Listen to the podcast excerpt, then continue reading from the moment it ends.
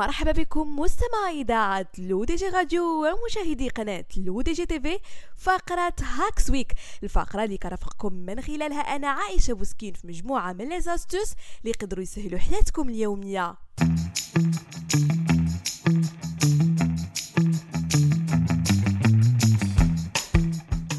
غالبا ما تكون المعاطف الشتوية غالية الثمن وتشكل فكرة تنظيفها كابوس نظرا للخوف من إفسادها. وحتى إن قمت بذلك في مراكز تنظيف الجاف فهي تعد خيارا مكلفا جدا. إليكم مستمعين مجموعة من الخطوات والحيل التي ستساعدكم في تنظيف جميع أنواع المعاطف بشكل احترافي في المنزل.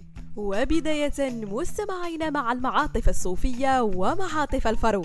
وللحصول على أفضل النتائج عليك أن تستخدم المنظفات اللطيفة التي لا تحتوي على مواد كيميائية قاسية. إضافة إلى ذلك يجب أن تحرص على عدم غسيل المعطف بالماء الساخن وأن تتجنب دورات الغسيل السريعة. أول خطوة باستخدام فرشاة ناعمة. قم بإزالة أي بقع موجودة على المعطف يدويا قبل الغسيل. ثانيا قم بقلب المعطف بحيث يصبح الجزء الصوفي من الداخل. وتأكد من استخدام منظف نظف لطيف دورة لطيفة ومياه باردة. وأخيرا ضع المعطف في كيس شبكي كبير أو داخل غطاء وسادة كبيرة. ثم ضعه في الغسالة وشغله على دورة الغسيل اللطيفة. أما بالنسبة للمعاطف الجلدية فيجب أن تعرف أولا نوعية الجلد الذي أنت بصدده من خلال قراءة الملصق. ثانيا قم بإزالة أي بقع يدويا قبل البدء بتنظيف المعطف. ثم اختبر مدى ثبات لون الجلد من خلال تبليل قطعة قماش بيضاء وافرك بها بقعة داخلية من المعطف. إذا لاحظت أن لون المعطف قد بدأ بالتغيير فهذا يعني أن الغسيل سيفسده. وقد ترغب بأخذه إلى مركز الغسيل الجاف. بعد ذلك قم بقلب المعطف بحيث يكون الجلد من الداخل. وفي حوض كبير قم بخلط الماء بالمنظف بشكل جيد وضع المعطف في المحلول وتأكد من أنه مغمور بالكامل. قم بدعكه بلطف لمدة عشر دقائق وانقعه في الماء حتى تتخلص من الصابون.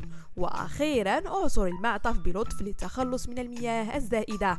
ثم قم بتجفيفه قدر المستطاع بمنشفة جافة كبيرة. ثم ضعه في الهواء الطلق واحرص على عدم تعريضه للشمس مباشرة. وأخيرا مستمعينا سنتطرق لطريقة تنظيف المعاطف المطرية لا ليمونتو امبرميابل وهي تعد أكثر المعاطف سهولة في التنظيف.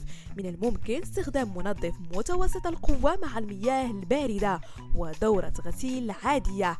أولا قم بإزالة أي بقع يدويا قبل وضع المعطف للغسالة. ثم شغل الغسالة على دورة عادية مع تقليل سرعة الدوران للحد من التجاعيد.